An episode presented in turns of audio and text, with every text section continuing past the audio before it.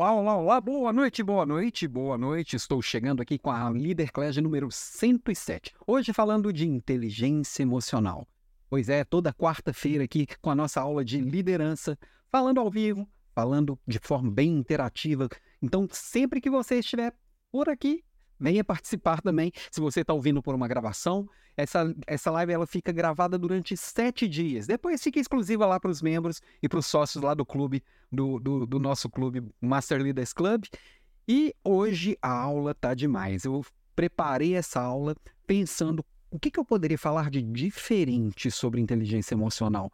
Porque é um tema que ele tomou tamanha relevância nesse mundo pós-digital que eu não ia vir aqui falar o óbvio, né?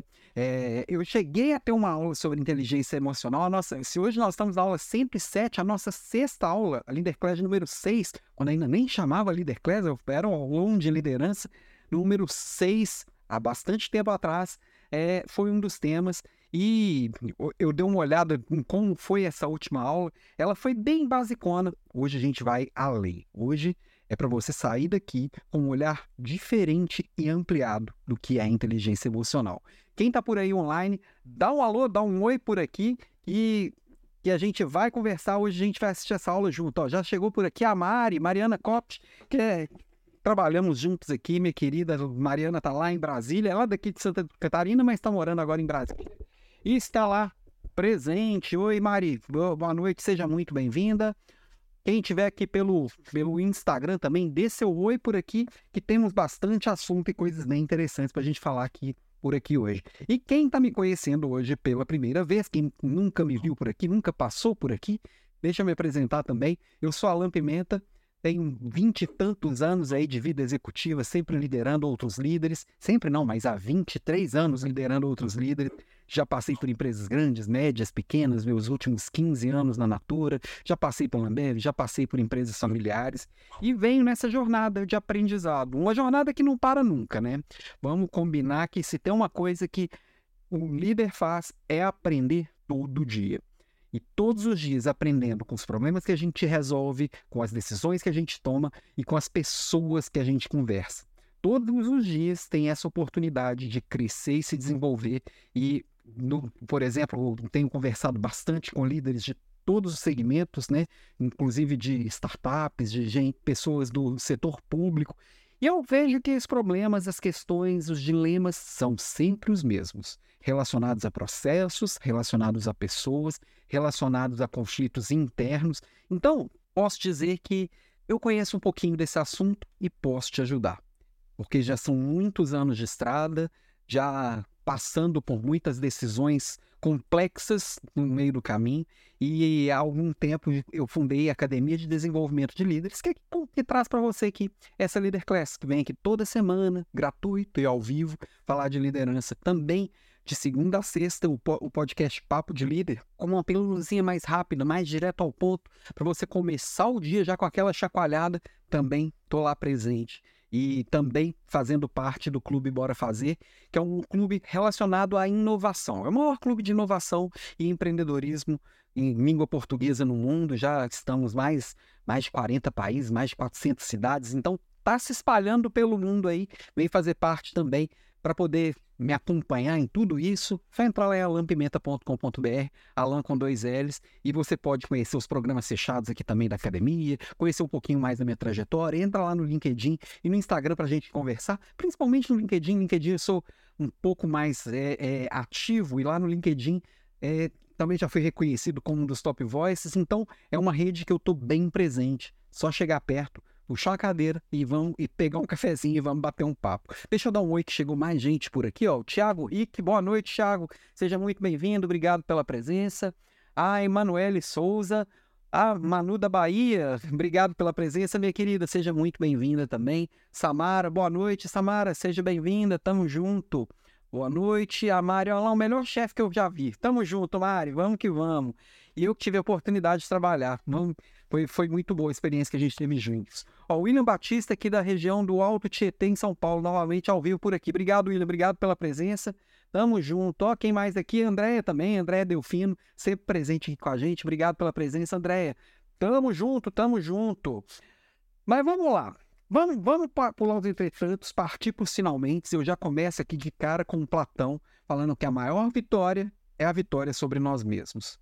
E é disso que a gente vai falar muito aqui hoje, que a hora que a gente consegue entender cada um de nós, a gente tem a possibilidade também de ajudar o outro. Aquela história de que a gente ouve no avião, né? Primeiro coloca a máscara em si para depois ajudar o outro.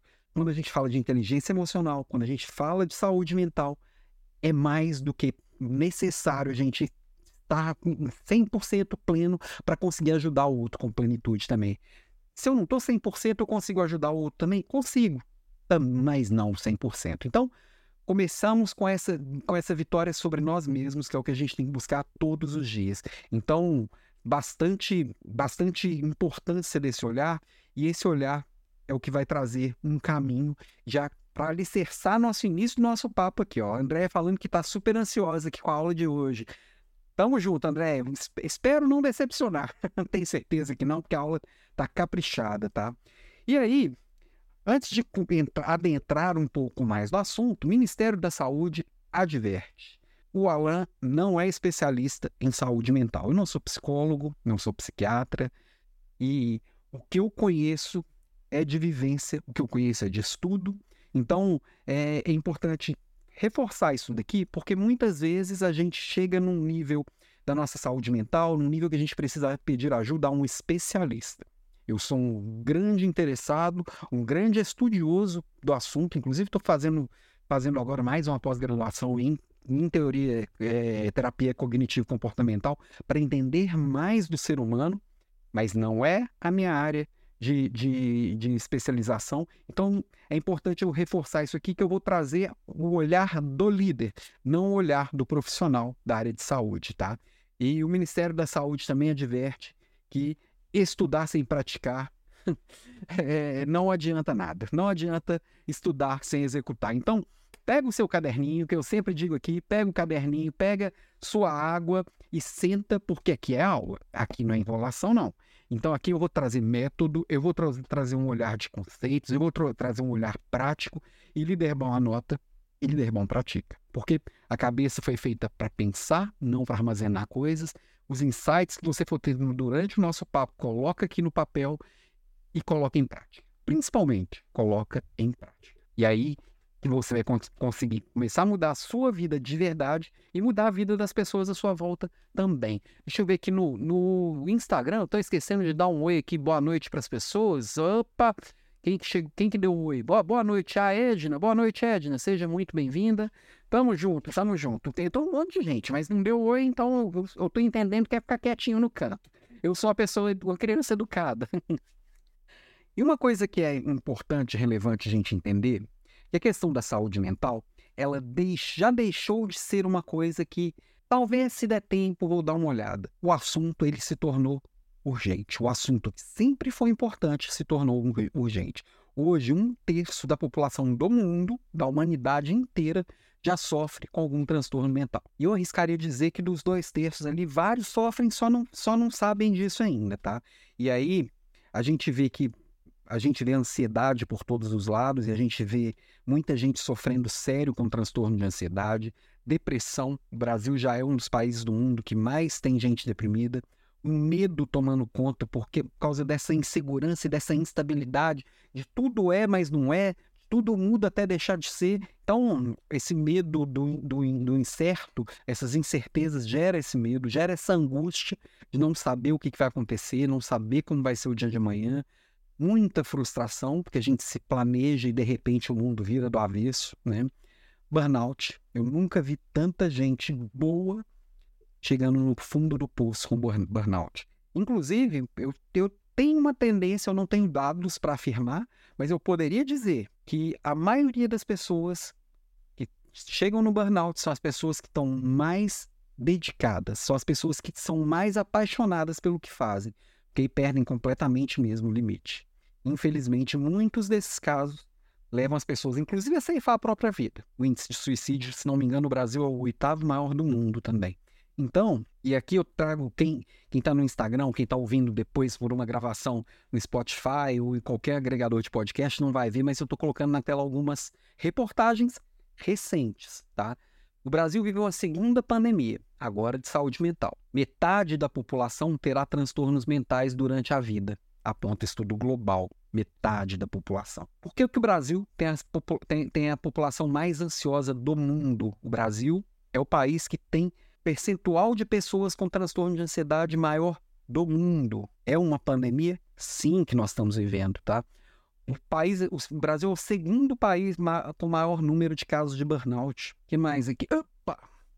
É, falta de inteligência emocional e má conduta são 90% dos casos de demissão. Então, sim, não dá para falar, fechar os olhos e achar que eu, líder, não tenho responsabilidade com isso e que não estou enxergando tudo isso também. Sim, eu preciso olhar para isso e sim, é minha responsabilidade. A liderança, ela tem que estar tá presente, ela tem que estar tá próxima e ela tem que cuidar dos seus. Então, sim, é, a gente precisa entender cada dia mais de gente, tá?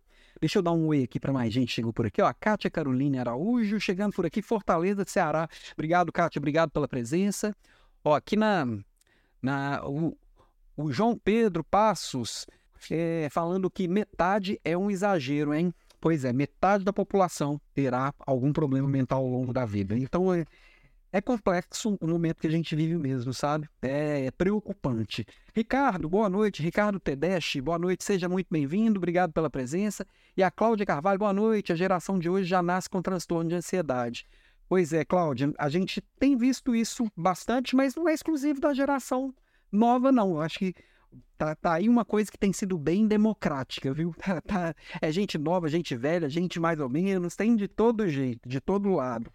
Então, assim, hoje a gente, nós líderes, a gente precisa se cuidar e a gente precisa cuidar dos próximos. Que, assim, outro dado interessante aqui, inclusive do, de pesquisa da Gallup, é que dois terços dos funcionários se demitem do líder. Muita gente boa também abandonando os trabalhos, tentando, buscando outra, outra oportunidade, buscando uma transição de carreira, indo empreender, fazer outras coisas, ou até abandonando mesmo a vida profissional, porque não aguenta mais o próprio chefe. É muita pressão. Semana passada, na minha é, newsletter lá no LinkedIn, Liderança Sem Frescura, falei sobre trabalho sob pressão, que não tem como viver com, com essa pressão por, por resultados em um mundo tão incerto que a gente precisa estruturar melhor a construção desses resultados e a gente vê que os líderes estão perdidos e eles passam esse olhar perdido para as equipes e a gente precisa se preparar. Nós líderes, nós precisamos com essa consciência fazer diferente, tá? E aí, por isso que eu, eu sempre falo que nesse mundo pós-digital, a gente está vivendo uma nova era da, da, liderança e toda mudança de era, ela é um pouco complexa, que a gente carrega algumas coisas da era anterior e, e traz para esse novo momento e a gente vai misturando as coisas e a gente precisa entender que cada vez mais o líder vai perdendo aquela, aquele, aquele olhar de, de comando e controle, que é o que vai garantir que está tudo sendo feito conforme o planejado, passando a ser um, um, ter um papel muito mais de influência e, e, de, e ser um agente de mudança. Por quê? Porque tudo está mudando o tempo inteiro. Eu preciso dar autonomia para minha equipe, eu preciso preparar a minha equipe e eu preciso ali estar tá sempre influenciando, inspirando e ser um agente de mudança, cuidar das mudanças, cuidar das pessoas. Então, eu preciso estar próximo. O líder precisa entender que a sua proximidade ela é imprescindível para que as coisas aconteçam de uma forma fluida, de uma forma bem cuidada. E não é mais ficando lá vigiando o passo a passo da pessoa para ver se funciona ou se não funciona. Não é vigiar se o outro está fazendo o que eu mandei. Não é vigiar se o outro bateu o ponto às 17h01 ou às 16h59. Até porque tem sistema que faz isso. Até porque quantas horas a pessoa fica, ele está se tornando cada dia mais irrelevante. O que importa é o desempenho, não é o empenho. Não adianta ficar de 8 às 18 todos os dias se os problemas continuam lá. É melhor ficar de, de 10 a meio de resolver tudo do que de 8 a 18 para sem resolver nada, né? Vamos combinar. E cada dia isso está tá surgindo com mais clareza. Cada dia isso está ficando mais evidente. E aí, como que as pessoas fazem se torna menos relevante do que os resultados que elas geram. Então não tem que ficar controlando passo a passo, cada respirada, ficar lá eu tenho que, eu tenho que cuidar de ter o olho no olho com o meu, com meu, com meu colaborador, com o meu liderado, com a pessoa da minha equipe. E não bafo no cangote, igual muita gente faz, né? Marcela, mais do seu ponto de vista, qual a diferença entre um líder eficaz e um líder frouxo? Ô, ô Marcela, Vamos dizer assim que não existe a diferença básica é que o líder, um líder eficaz, ele consegue ir percebendo a partir da proximidade os limites de cada um. Ele consegue perceber o potencial de cada um e ir provocando o potencial de cada um. Se eu só deixo para não machucar, porque está todo mundo muito dodói, e, e, e, e aqui, quando a gente está falando de, de, liderança, de inteligência emocional, eu preciso entender que sim, as pessoas estão doentes, a sociedade está doente. Eu preciso entender que às vezes uma coisa que para mim não, não dói nada, para o outro pode doer muito. Eu tenho que estar tá bem prestando atenção o que que dói e cuidar. Não é deixar de falar tudo para não machucar. Aí é o líder frouxo. E aquele assim, não vou me comprometer. O líder frouxo é esse que não não se incomoda. Eu vou só cobrar, tô cobrando uma meta, tô cobrando o resultado, se não entregou, eu mando embora. Esse é o líder frouxo. Um líder eficaz é aquele que está ali próximo, que conhece a pessoa, que percebe a dificuldade, que consegue entender, que consegue ajudar quando está difícil, consegue dar um ombro quando está quando, tá quando tem um sofrimento, consegue apertar quando cabe um aperto, consegue provocar o melhor do outro, influenciar o melhor do outro. Qual, qual que é este nível de aperto? Não tem resposta certa, não tem receita de bolo. Para você vai ser um nível de aperto, para mim vai ser outro. Para você, numa determinada atividade, vai ser um, para mim vai ser outro. Algumas coisas para você, um aperto X vai ser muito, para mim vai ser pouco. Para outros casos, o contrário também vai acontecer. Para mim vai ser tranquilo, vai ser super difícil e para você vai ser super fácil, sabe? É, o João Pedro recomenda um livro sobre o tema.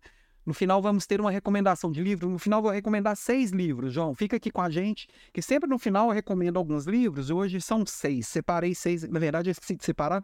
Eu vou mostrar aqui seis, vou comentar seis livros que, que vão dar bastante profundidade no tema e tem bastante coisa interessante pra gente aqui, viu? Fica aqui até o final que você que, que você vai ver coisa interessante. Marcela, me conta aqui se eu, se eu respondi, se, tá, se faz sentido o que, que eu disse, tá?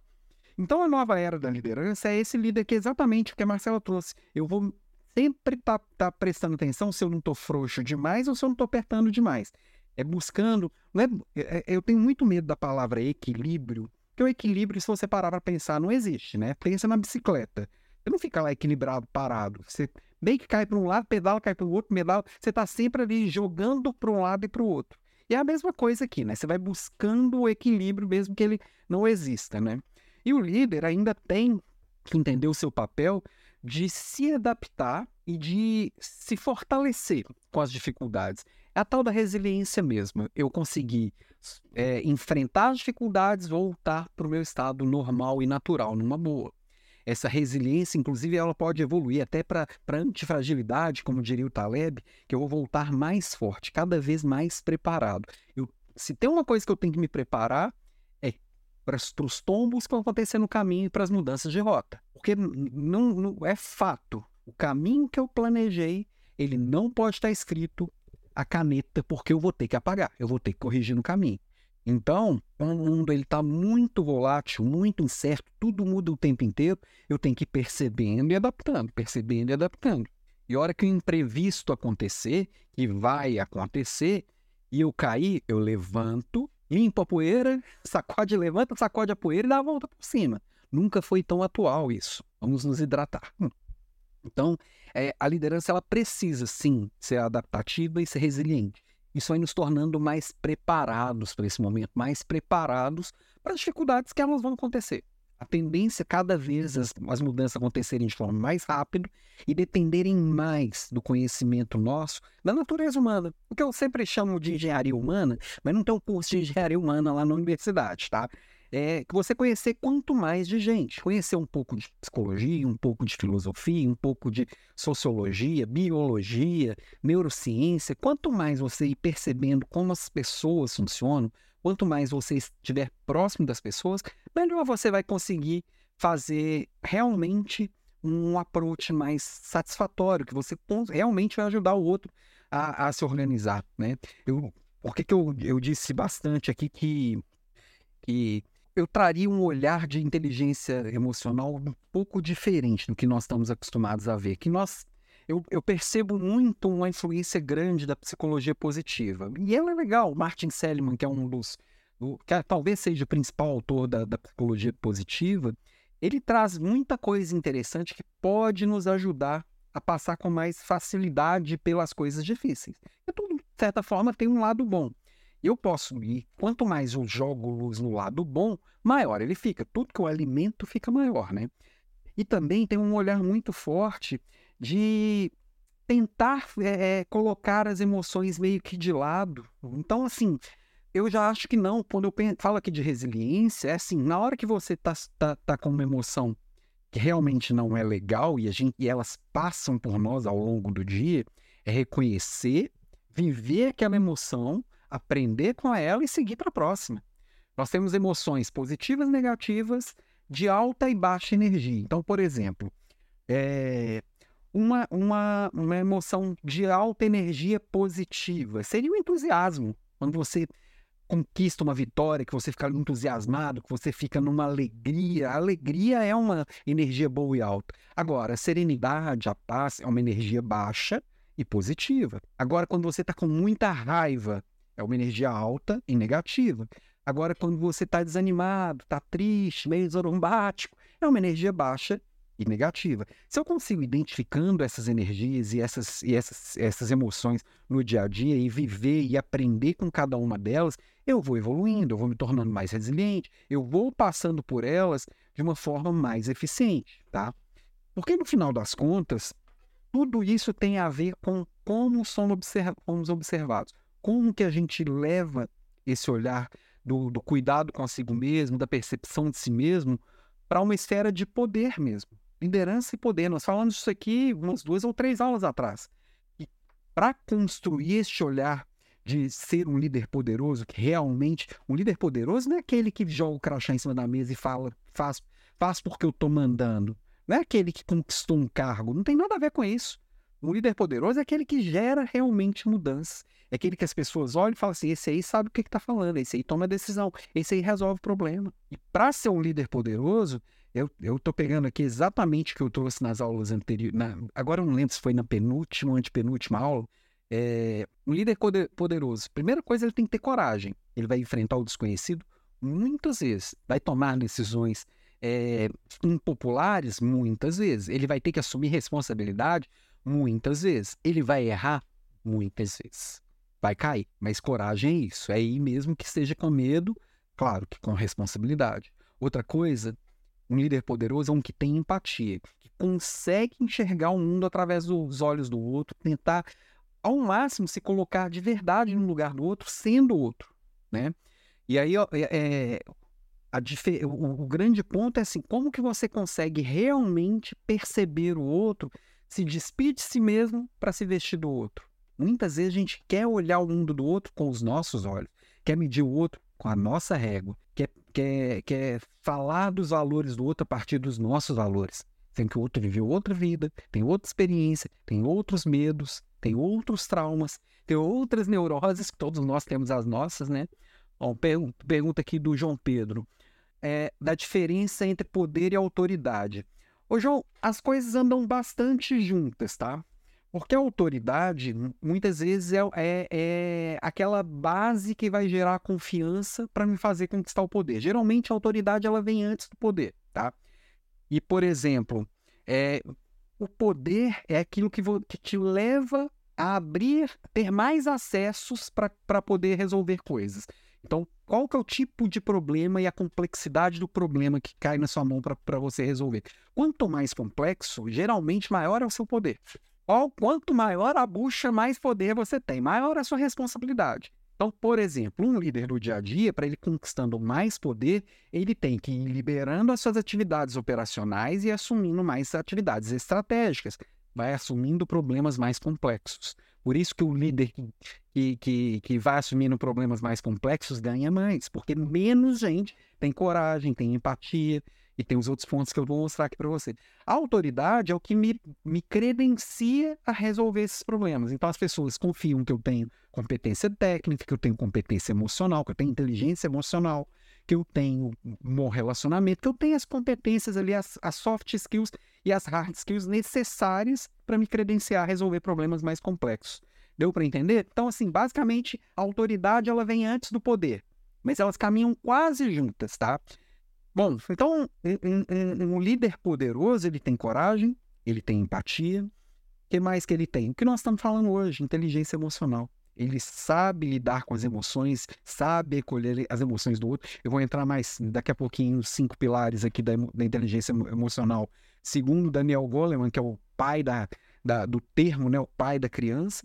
E por último, e não menos importante, um líder poderoso, para ele um, é muito importante ter e dar clareza. Eu preciso dar total transparência em tudo que a equipe, os pares, os, o, a alta administração, os clientes, tudo que todo mundo precisa saber, eles sabem e sabem com clareza, sabem bem entendido. Comunicação é fluida. E eu tenho clareza porque eu paro para ouvir. Eu ouço, entendo e explico. Então, na hora que eu conecto as mensagens, transformo mensagens complicadas em mensagens mais simples, explico aquilo ali para que ficar todo mundo realmente por dentro do que precisa, em um mundo que todo muda o tempo inteiro, é mais do que necessário. Então, também comunicação também é poder. Cuidar das emoções também é poder. Olhar o outro através do mundo do outro, ter empatia e acolher também é poder. Ter coragem para tomar as decisões, para assumir responsabilidade, também é poder. Então, um verdadeiro líder não tem medo de assumir responsabilidade e inspira os outros a darem o melhor de si, que é o que a gente estava falando aqui até, até com, com a Marcela, né?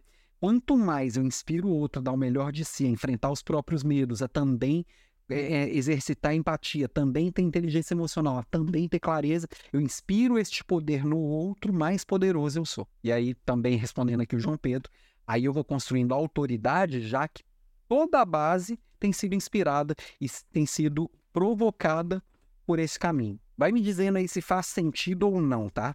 Por favor, não, não voltem para casa com dúvida e com caderno vazio. É, isso aqui é para colocar em prática amanhã. É para você já parar amanhã cedo, faz uma reunião consigo mesmo, mesmo e, e dá uma nota para si mesmo. Como é que anda a minha coragem? Como é que anda a minha empatia? Como é que anda a minha inteligência emocional? Como é que anda a minha clareza? É a partir disso aqui que eu vou construir poder, tá? E falando em poder, eu queria, antes de é, adentrar mais a fundo na inteligência emocional e os seus pilares, trazer uma novidade. Quem está no Instagram, é, eu vou pedir um, um, uma pausa de um minutinho, já que não está vendo na tela. Mas essa novidade basicamente é o seguinte: quem já me acompanha aqui há tempos sabe que além das aulas semanais, é, de tempos em tempos a gente faz aqui os nossos desafios. Os desafios são uma semana de aula, às vezes um pouco mais de uma semana. A gente vai construindo de forma mais, é, mais organizada e mais profunda uma, uma formação mesmo. Eu trago um curso de verdade. Tá? Porque as aulas acabam sendo soltas. Uma semana a gente fala de tomada de decisão, outra semana de inteligência emocional, outra semana de qualquer outro assunto, já que os assuntos aqui, os temas das aulas, são vocês que escolhem. E não necessariamente eles seguem uma sequência lógica. Aliás, quase nunca seguem uma sequência lógica. Só que de tempos em tempos, nós precisamos dar uma mergulhada em um tema e dar sequência nesse tema. E geralmente, a partir disso, eu também abro alguma turma de algum, de algum dos nossos é, programas de imersão, algum dos nossos programas de mentoria. E é o que vai acontecer agora, na segunda quinzena de agosto. Eu queria que vocês dessem uma olhada, porque eu estou trazendo um desafio inédito. Nunca antes na história desse país passou por aqui. E eu queria que um minutinho da sua atenção, literalmente 60 segundos. E quem está aqui no Instagram, Nerilza, boa noite. Vou te pedir licença um minutinho. Você vai ouvir uma música, depois eu conto com mais detalhes o que aconteceu aqui, já que você não está vendo a tela que eu estou compartilhando. Mas boa noite, seja muito bem-vindo aqui no Instagram. Vamos lá.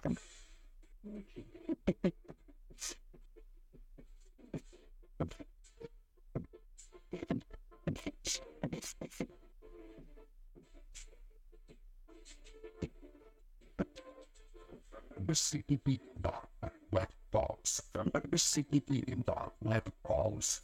Remember sitting in the web balls. Remember sitting in the web balls.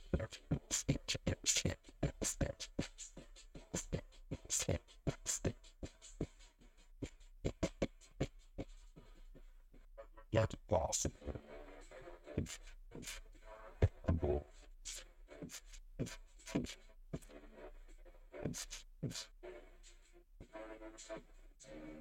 É isso aí, minha gente. Dia 14 a 18 de agosto. Daqui dois, daqui uns dias, daqui 12 dias a gente começa vai ser durante uma semana, vai ser, esse vai ser um desafio um pouco menor, porém com aulas maiores. A ideia é ter aula de duas horas, começando bem cedinho, para já começar a partir dessas aulas sua mudança de hábito. Começa às 6h27 da manhã, ou até às 8h27, aulas de duas horas. Então, você vai ganhar gratuitamente aqui um curso de 8 horas. O Like a Boss, qual que é, qual que é a ideia? Quando a gente, o Like a Boss é uma, é uma expressão americana que é quando você chega assim com poder. Chega chegando, como se diz por aí. E nos desafios anteriores, muitas vezes eu trabalhava ou o resultado, ou a forma de fazer de uma forma mais produtiva eu nunca trouxe muito aprofundado esse olhar de construir autoridade a sim, trazendo, construindo bons resultados, sim, fazendo de uma forma organizada, sim, com bons processos, mas também trabalhando autenticidade, mas também trabalhando é, marca pessoal, também com esse olhar cuidadoso. Ter uma vida leve, ter ótimos resultados e as pessoas perceberem essa conquista perceber que você merece mais espaço, perceberem que, você, que precisam te encolher, te encolher, te incluir em situações mais complexas para você conquistar cada vez mais. Então, Estou bem animado com esse novo desafio e a ideia é exatamente provocar o seu melhor e que as pessoas enxerguem o seu melhor de uma forma que olha assim e fala assim: é isso aí, aí sim.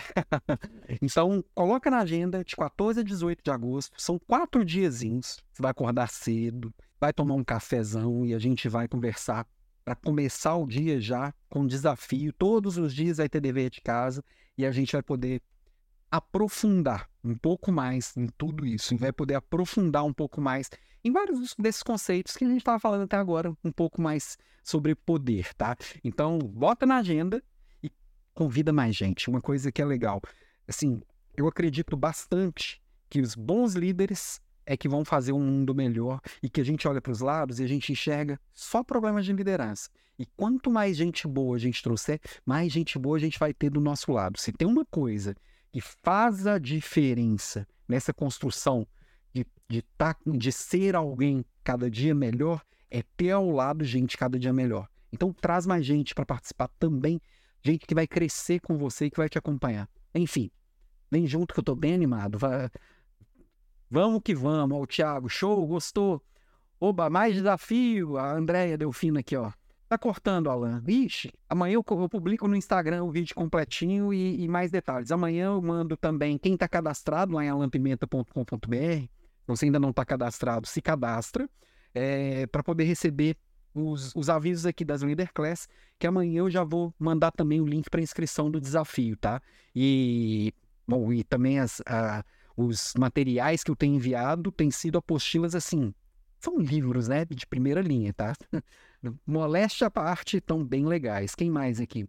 Adorei o tema, bora acordar cedo, bora. O André falou que tudo que, que, que tá fazendo bastante sentido aqui, esse olhar que a gente está construindo de inteligência emocional. E o Diogo, grande Alan, sempre de ouvido e atento, é, e atento das aulas. Valeu, Diogo, tamo junto, tamo junto.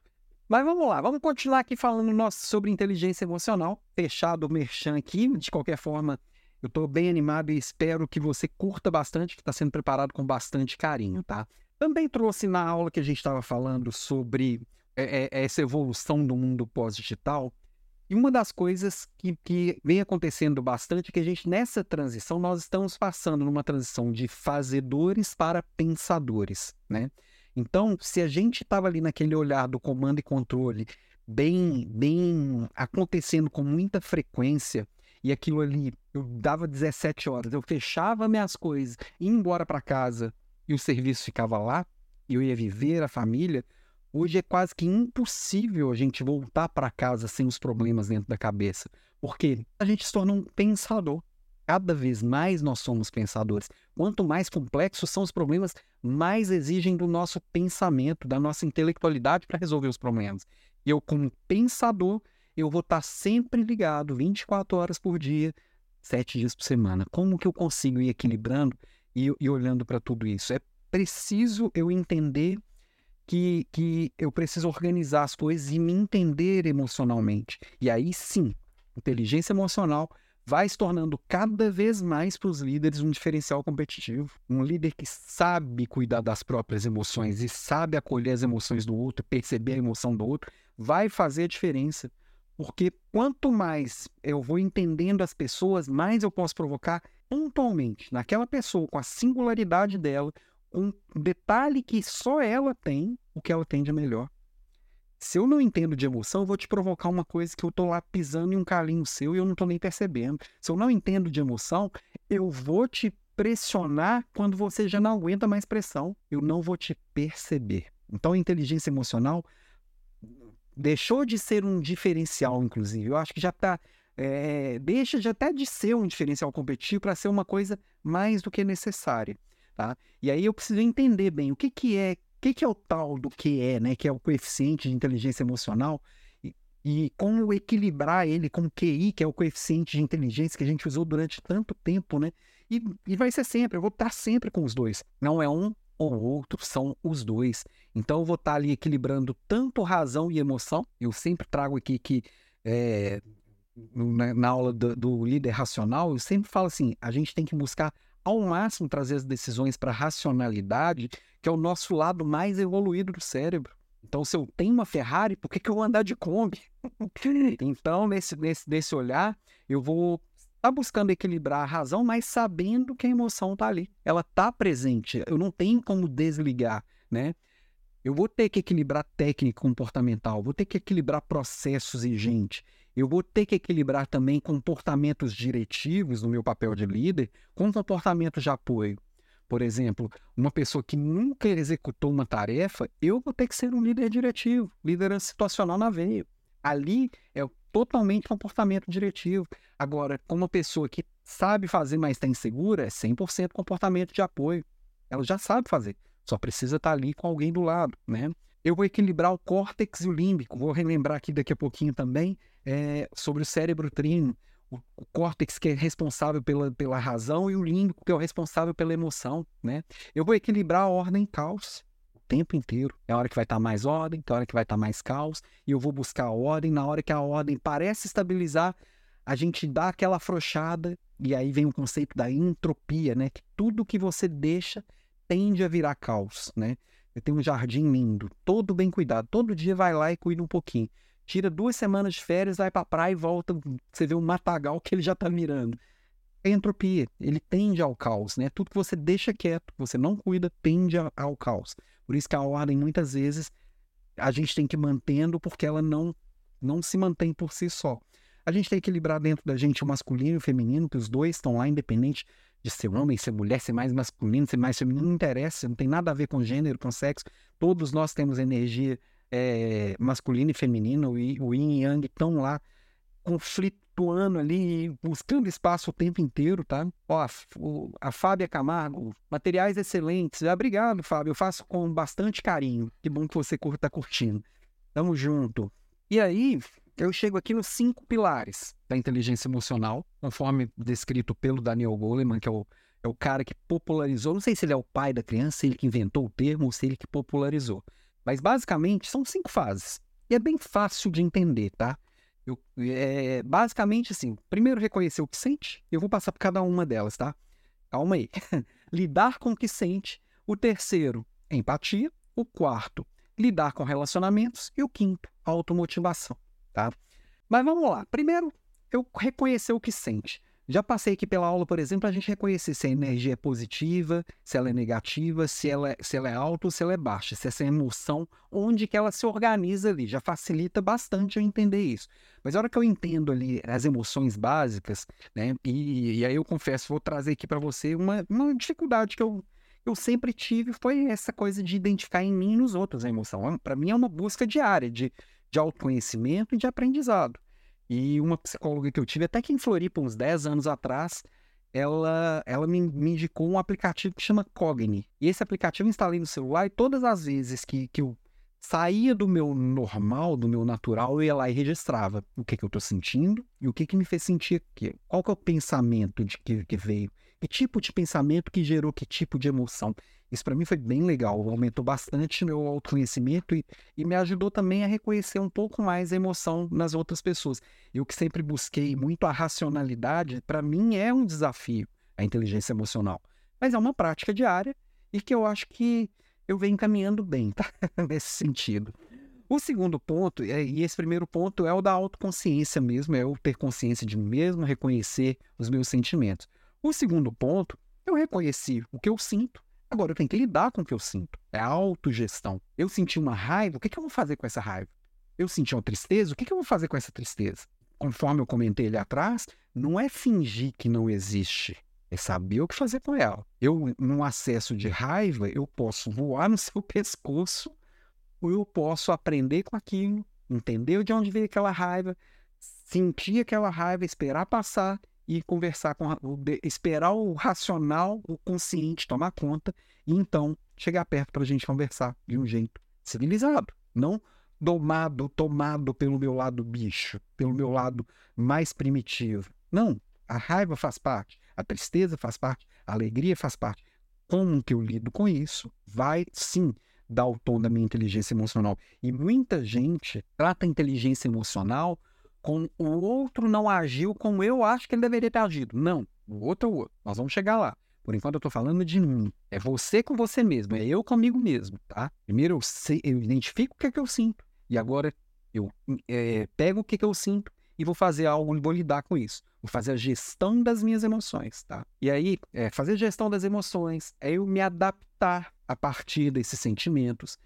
É eu também é, focar no que importa, que muitas vezes o que está me angustiando é algo que não me importa, é algo que eu não tenho ação para resolver, é algo que não está na minha zona de influência nem na minha zona de, de ação, né?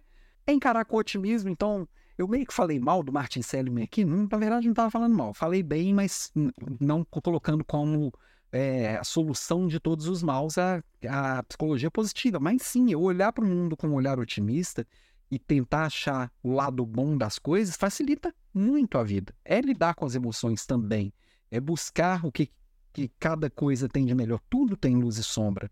Tudo tem causa e ordem junto. Como que eu busco o melhor? Como que eu me abraço com o melhor, né?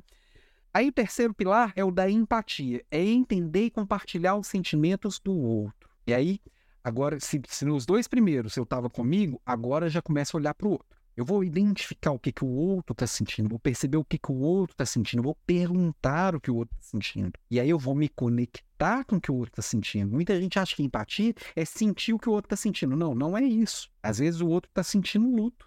Está num momento de luto, perdeu uma pessoa querida. Eu não preciso sentir luto também. Eu nem sei quem é às vezes eu nem conheço a pessoa que, que ele perdeu, mas eu preciso, se eu reconhecer, eu entender e eu acolher, eu me conecto com essa pessoa e ela vai entender que eu, que eu tô do lado dela de uma forma muito legítima e muito real, bem verdadeiro e bem, e bem eu vou ser uma pessoa de confiança para cuidar disso, tá?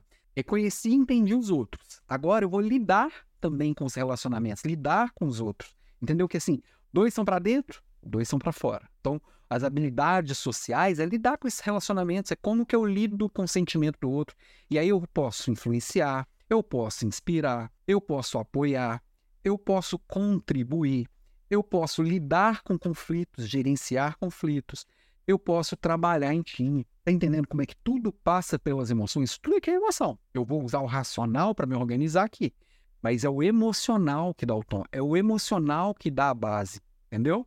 E aí o quinto, não menos importante, então o primeiro eu identifico em mim, o segundo eu gerencio essas emoções, o terceiro eu identifico no outro, o quarto eu gerencio com os outros, com o outro, eu lido com a emoção dos outros, é a habilidade social. E o quinto é a motivação intrínseca, é a capacidade que eu tenho de motivar a mim mesmo. E vamos combinar que esperar que o chefe te motive é sacanagem. Você e com o chefe. Porque o que te motiva é muito individual, é muito particular e é muito volúvel. Às vezes a gente se motiva e se desmotiva, muitas vezes no mesmo dia. A gente vai variando, vai, vai ganhando motivação, vai perdendo motivação. Uma coisa acontece, minha motivação vai lá embaixo, meu colega do lado nem percebeu.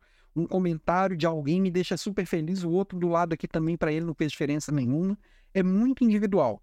E a partir da hora que eu entendo o que, que me motiva e por que me motiva, eu posso provocar essas situações. E aí eu dependo menos da disciplina. O ideal é eu ter a disciplina muito bem desenvolvida, para não depender tanto também da motivação.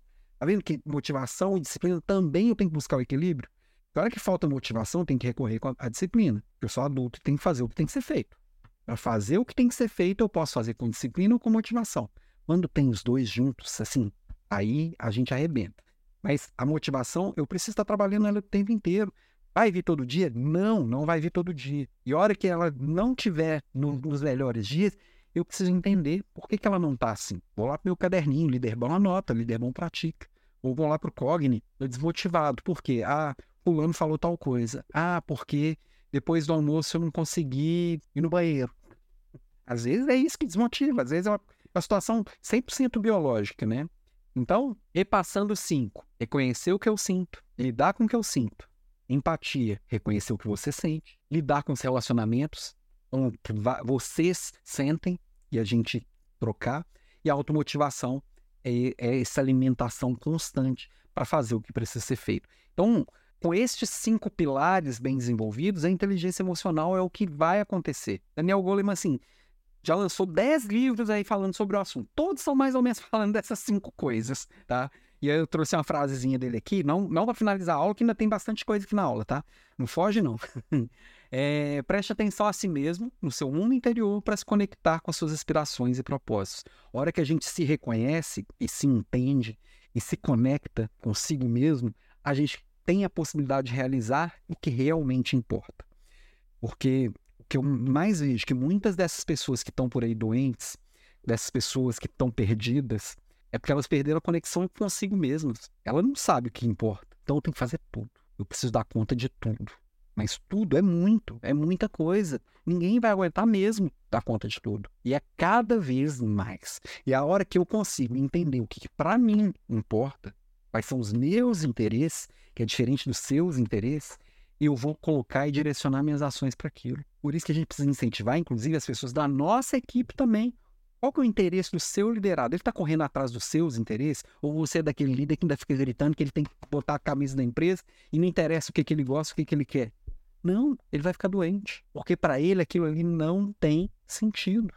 Aquilo ali não tem significado. Você precisa conectar o que é relevante para a empresa com o que é relevante para ele. A hora que essas duas coisas se conectam, o que, que é relevante para a equipe e o que, que é relevante para ele. A hora que essas coisas se conectam, da hora que dá match, a hora que o Tinder dá match, a coisa acontece, tá?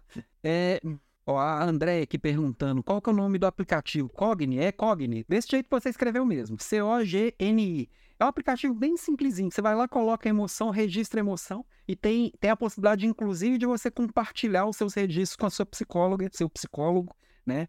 E a, até as sessões vão ficando bem mais interessantes, as conversas é, baseadas em dados. tá, beleza. Entendi o que é inteligência emocional. Como é que eu cuido de tudo isso? Tem várias formas, tá? A saúde. E antes de olhar para as formas aqui, que eu foquei muito no, no olhar mental, é bem importante a gente entender que eu preciso cuidar do físico. E o cuidado físico, cuidar do meu físico, significa eu dormir bem, significa eu me hidratar bem, significa eu tomar sol, significa eu fazer atividade física. A hora que eu entendo isso e faço. E, e, e eu não estou falando de fazer, de virar maratonista e dormir. É, é dormir às 7, 8 horas por noite, pelo menos uma noite bem dormida, com qualidade de sono, é acordar e abrir a janela e enxergar o sol, ao invés de ficar lá dentro da caverna até 10 horas da manhã. É fazer 20, 30 minutos de atividade física, mexer, chacoalhar o corpo mesmo. E 90% das pessoas que chegam à tarde, acabadas, tenho certeza que você já passou por isso, chega à tarde, eu tô um caco. O que faltou é isso aqui, ó, água. Água. Você se hidratando já é o melhor tratamento que tem. Mas também tem toda a questão de eu, eu, me entender como um sistema, como um todo. E, e a gente, com, com, um sistema integral e integrado com outras pessoas, a gente está evoluindo muito nesse conhecimento. Ó, deixa eu dar um oi aqui. Chegou aqui no Instagram a Cris, Crisiana. Boa noite, minha querida.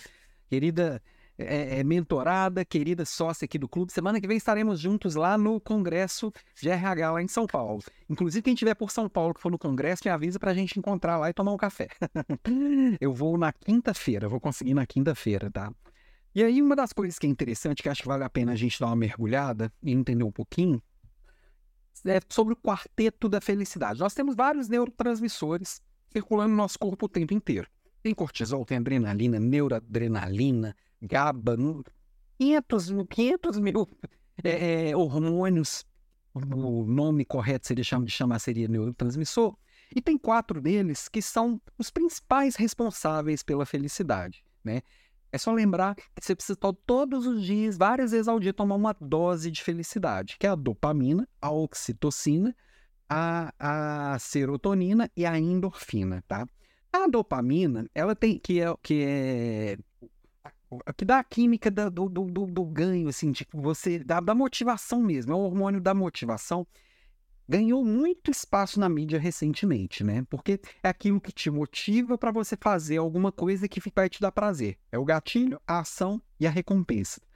É, é o que vai desengatilhar, é, desencadear tudo isso. Por quê? Porque a gente tem recebido cada vez mais, de uma forma muito frequente, doses pequenas de dopamina. Na hora que você está ali rolando a sua tela da rede social, dopamina, dopamina, dopamina, consegui terminar um vídeo de dopamina, vou lá, jogo, vou, vou, vou lá num joguinho e fico lá 10 minutos.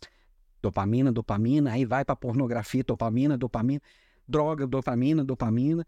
Então, assim, a gente está recebendo muita descarga de dopamina. E tudo que a gente recebe em excesso, o que, que acontece? Para de fazer efeito. E aí eu preciso de mais e mais e mais, até a hora que não tem mais efeito nenhum. Eu fico tanto na tela que o mundo deixa de fazer de ter, de ter graça perde a graça. Porque aqui eu tenho dopamina toda hora, de segundo em segundo. O mundo, ele não é nessa. O mundo real não é nessa mesma velocidade. Você sentar para conversar com alguém, não tem um botão velocidade 2, entendeu? Então, a dopamina é sim um hormônio que a gente tem recebido descargas muito frequentes e que a maioria de nós tem tido uma tem tido um desbalanceamento nesse hormônio. E, inclusive, tem muita gente que tem experimentado o jejum de dopamina. Não sei se funciona, não sei se não funciona, mas enfim, é legal a gente parar e se reconhecer o que que nos motiva, o que que nos dá essa, essa motivação, essa dopamina a mais, né? Além da dopamina, tem a oxitocina, que é o hormônio do amor. Por exemplo, uma mãe que está amamentando, ela produz muita oxitocina. Então, é, é, o, é o hormônio que te faz sentir amor, te faz sentir afeto, é, é, onde, é o que te faz sentir empatia pela outra pessoa, que, você, que, que estimula a sua bondade, a sua verdade. Tudo isso é na oxitocina.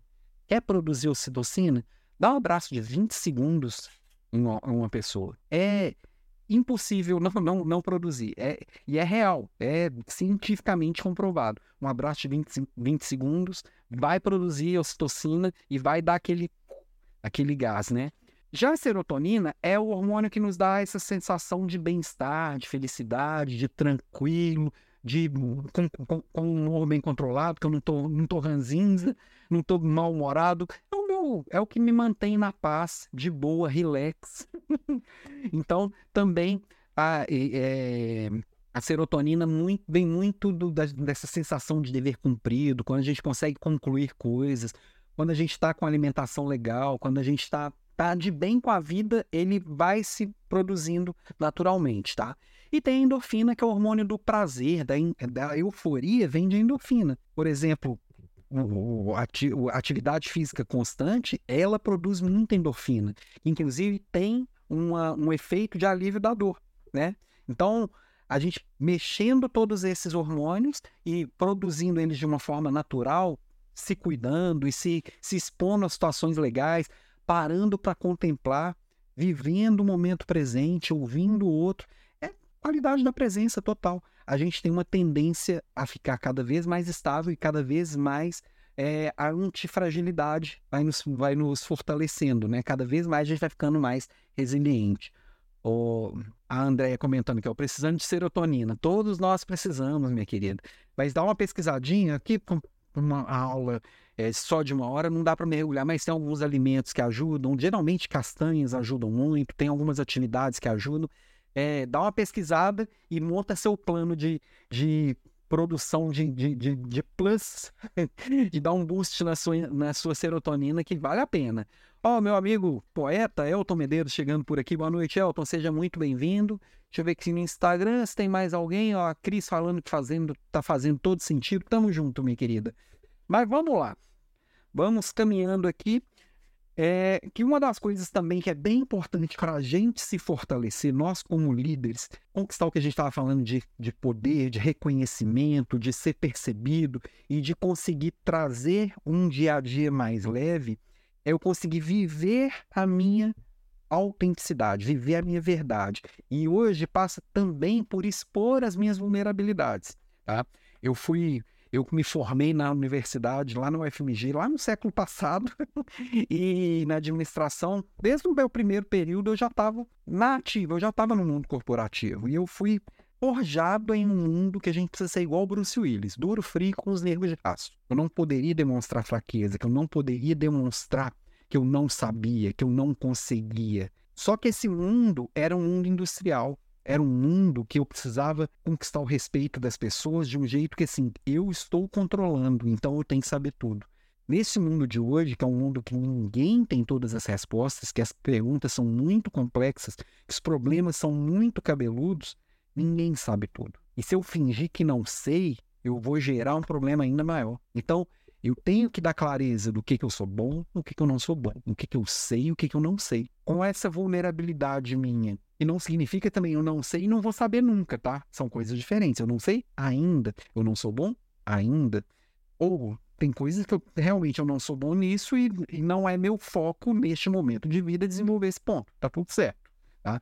Agora, a partir da hora que eu sei as minhas, as minhas fortalezas e as minhas fragilidades, eu vou me conectar com outras pessoas que têm fortaleza onde eu tenho fragilidade. Eu não tenho medo de perder espaço para ela, não, porque eu sou forte onde ela é fraca também. E a gente junto, eu contribuindo com o que eu tenho de melhor, e essa contribuição não é uma contribuição como barganha, que eu vou esperar, eu te dou isso você me dá isso em troca. Não, eu estou compartilhando o que eu tenho de melhor de uma forma assim, é, é equânime, né? Para todo lado, com, com todas as oportunidades que eu tiver. E aí, naturalmente, as pessoas vão se conectando.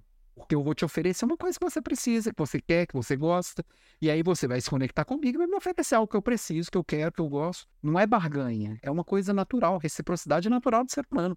E aí, se eu posso oferecer o meu melhor, se eu posso dar clareza que nas coisas que eu não sou tão bom assim, eu posso colocar para fora a minha verdade eu posso colocar para fora a minha autenticidade, sem medo do que vão achar de mim, sem medo do que pensam a meu respeito. Muitas vezes a gente deixa de fazer as coisas, deixa de faz... falar o que precisa ser dito com medo de não ser amado. Só que a gente precisa de clareza. Lembra que um líder poderoso precisa da clareza? Claro que tem armadilha aqui. E tem uma armadilha que é comum pra caramba de cair. E eu confesso que eu já caí nela algumas vezes. Nessa coisa de bater no peito, ah, eu sou eu mesmo, eu sou autêntico. Muitas vezes a gente pode cair na grosseria. Muitas vezes a gente pode cair no atropelo dos outros. Principalmente que quanto mais a gente evolui na carreira, menos a gente tem noção da própria realidade, porque menos os feedbacks que a gente recebe são, são sinceros. Quanto mais poder você conquistar, menos as pessoas vão querer te desagradar, menos elas vão falar que você está fazendo não é bom. E aí você cada vez vai se achar mais.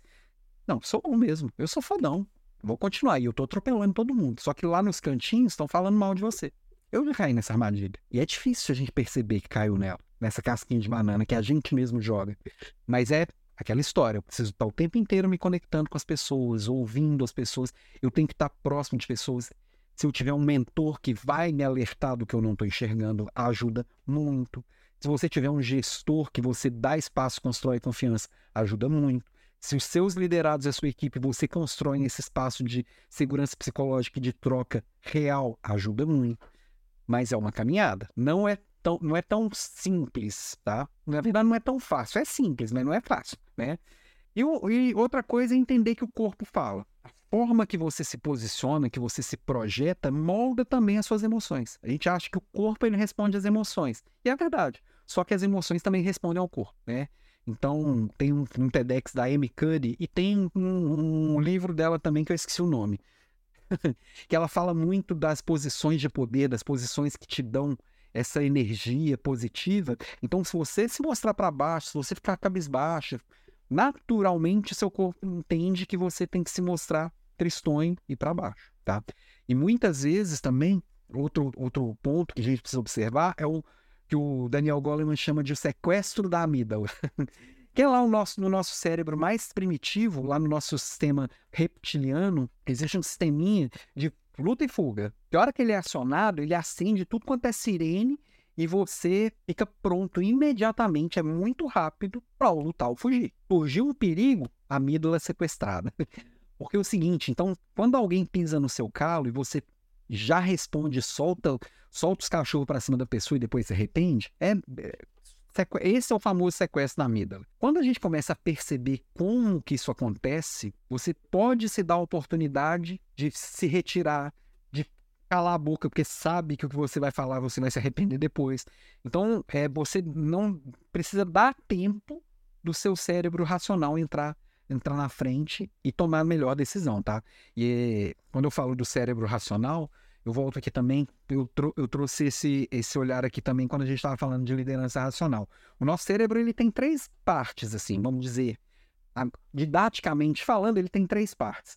O nosso cérebro reptiliano, né, que alguns neurocientistas vão me torcer o pescoço, que estão os outros nomes menos mais técnicos para poder tratá-lo, que é o nosso cérebro mais primitivo, que é esse sistema nosso de luta e fuga, que é igualzinho de um jacaré, de uma tartaruga ou de uma, de uma lagartixa. É, se, se você chegar perto de um jacaré e der um susto, ou ele vai pular dentro da água ou ele vai tentar te atacar. É, é, ele vai fazer exatamente igual a gente faz, tá? Tem o nosso sistema límbico, que é o nosso emocional, que é sabe quando você sabe que não pode comer aquele, aquele, aquele bolo de chocolate delicioso porque você está de dieta, mas mesmo assim você olha e se rende ao bolo, é o nosso sistema emocional. É igualzinho de qualquer mamífero, igualzinho de um gato, igualzinho de uma vaca, igualzinho de um porco. Igualzinho um golfinho também, se quiser um bichinho mais fofinho, tá? Igual um cãozinho. E tem o nosso cérebro, o nosso neocórtex, que é todo o nosso sistema racional, especialmente aqui o córtex pré-frontal, que é o responsável pelas emoções. E ele é o sistema mais lento, mas também é o mais é, moderno.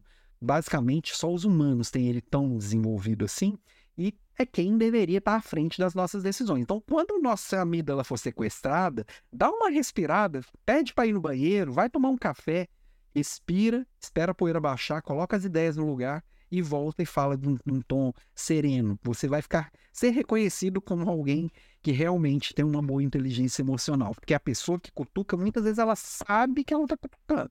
Ela sabe que ela está se estabilizando. E a hora que a gente começa a conectar todas essas pontas, eu evito o tal do burnout. Ô, Alan, mas esse negócio de burnout é um negócio que inventaram aí, não existia esse negócio no passado. Na verdade, sempre existiu.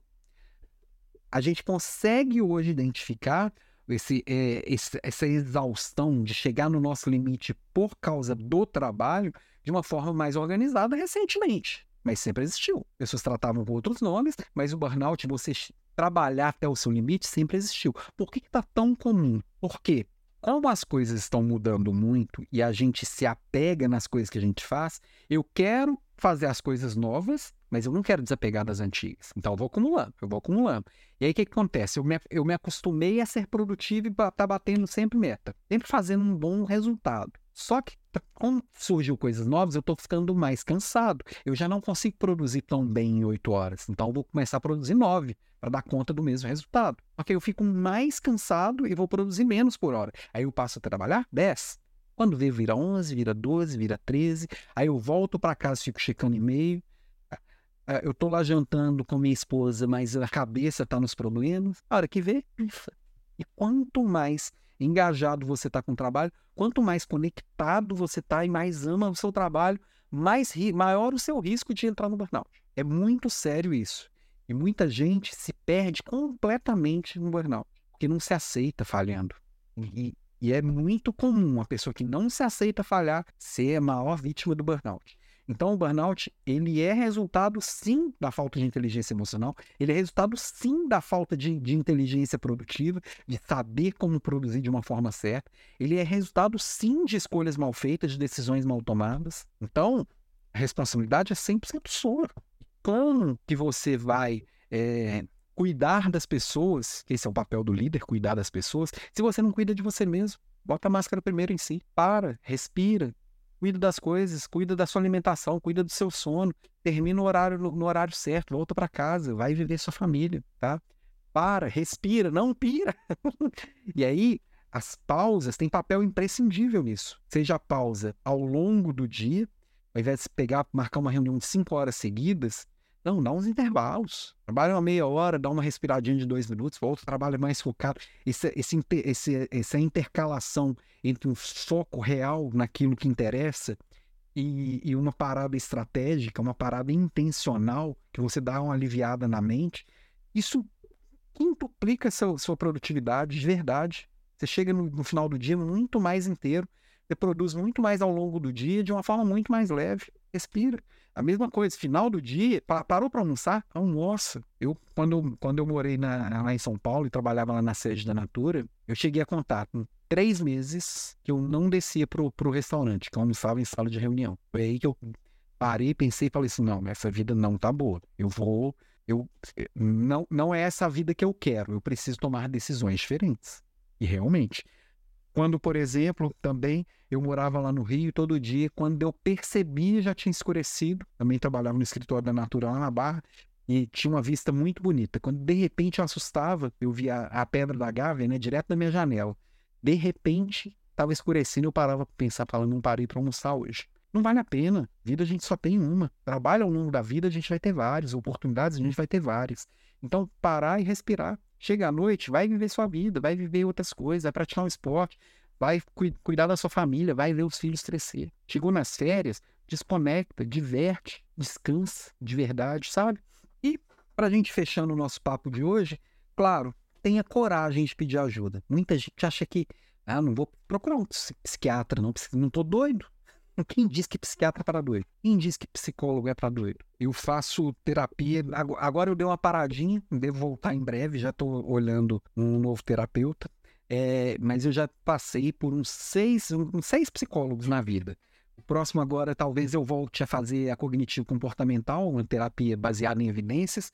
É, já fui em psiquiatra, já tomei remédio quando precisou para ajudar a passar por alguma fase. A gente não tem que ter vergonha de tomar as, as, as decisões necessárias nos momentos necessários. Eu já cheguei no burnout, sim. Então, hora que a gente consegue parar, pedir ajuda e entender que eu não sou capaz de resolver tudo sozinho, passar por cima desse meu orgulho e vou viver uma vida boa, tudo muda de figura. Não tem que ter vergonha de pedir ajuda. Muito antes, pelo contrário. O quanto antes você pedir ajuda, mais você está adiando um problema ou prevenindo qualquer problema, qualquer dificuldade.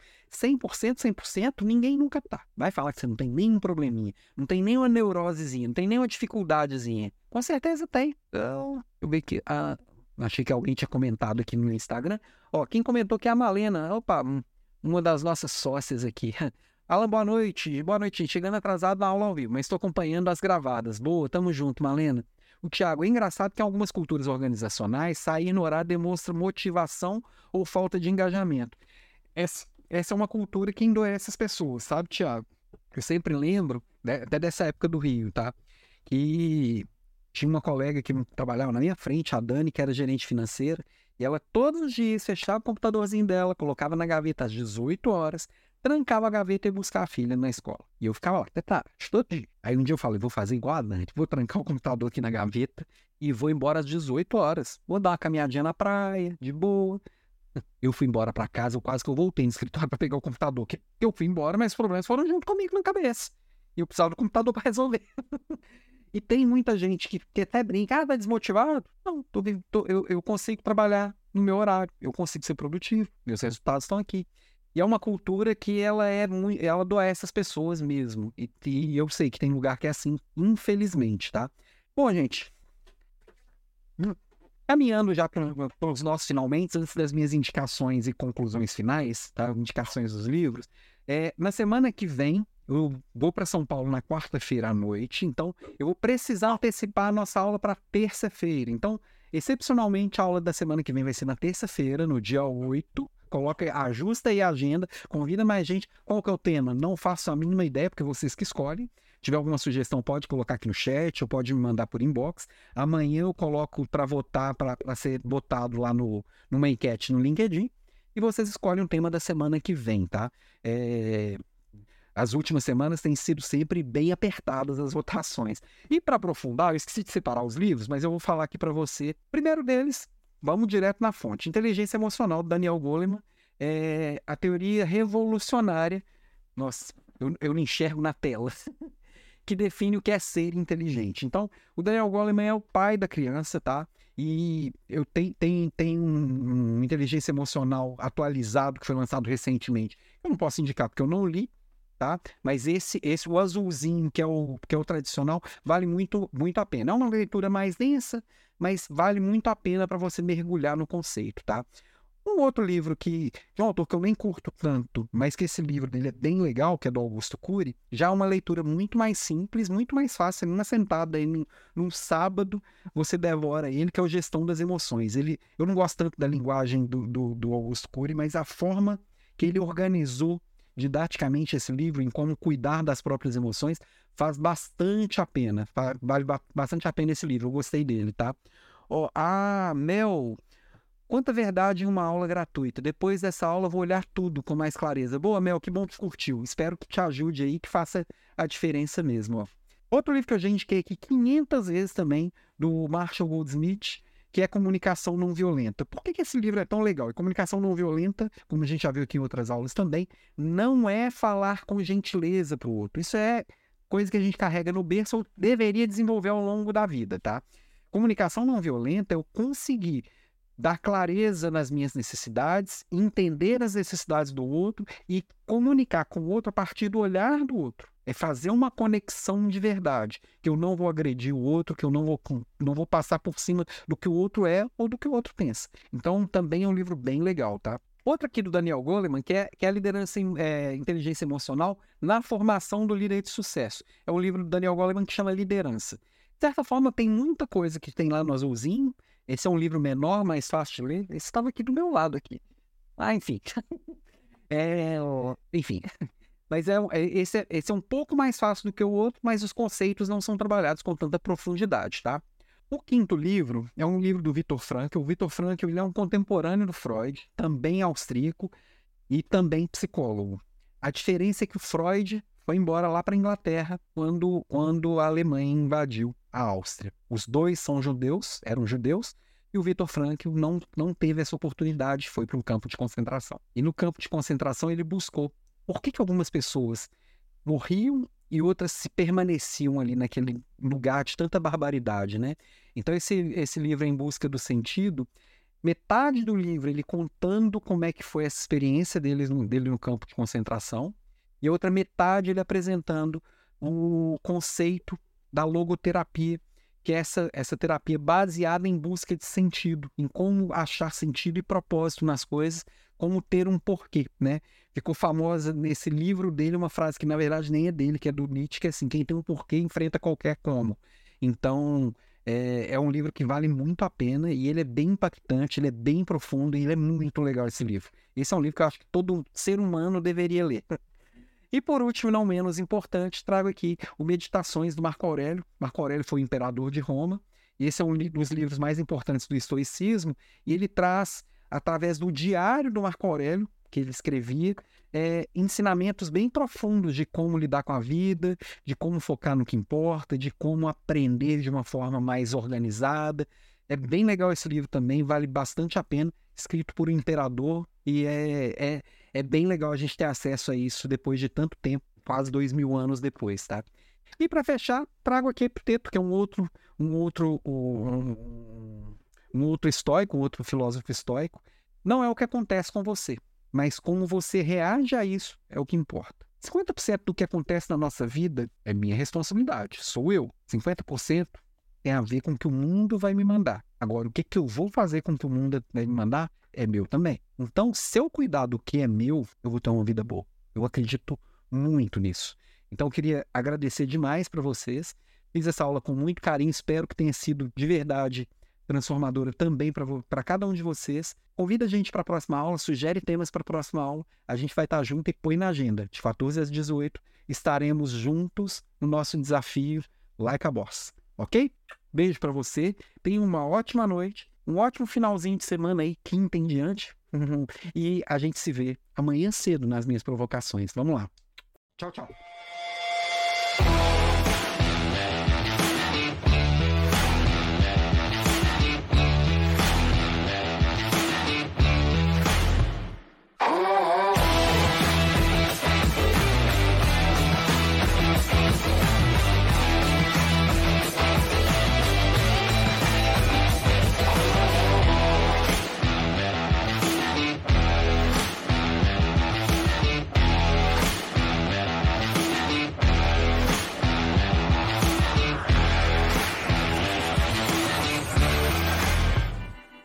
Oh.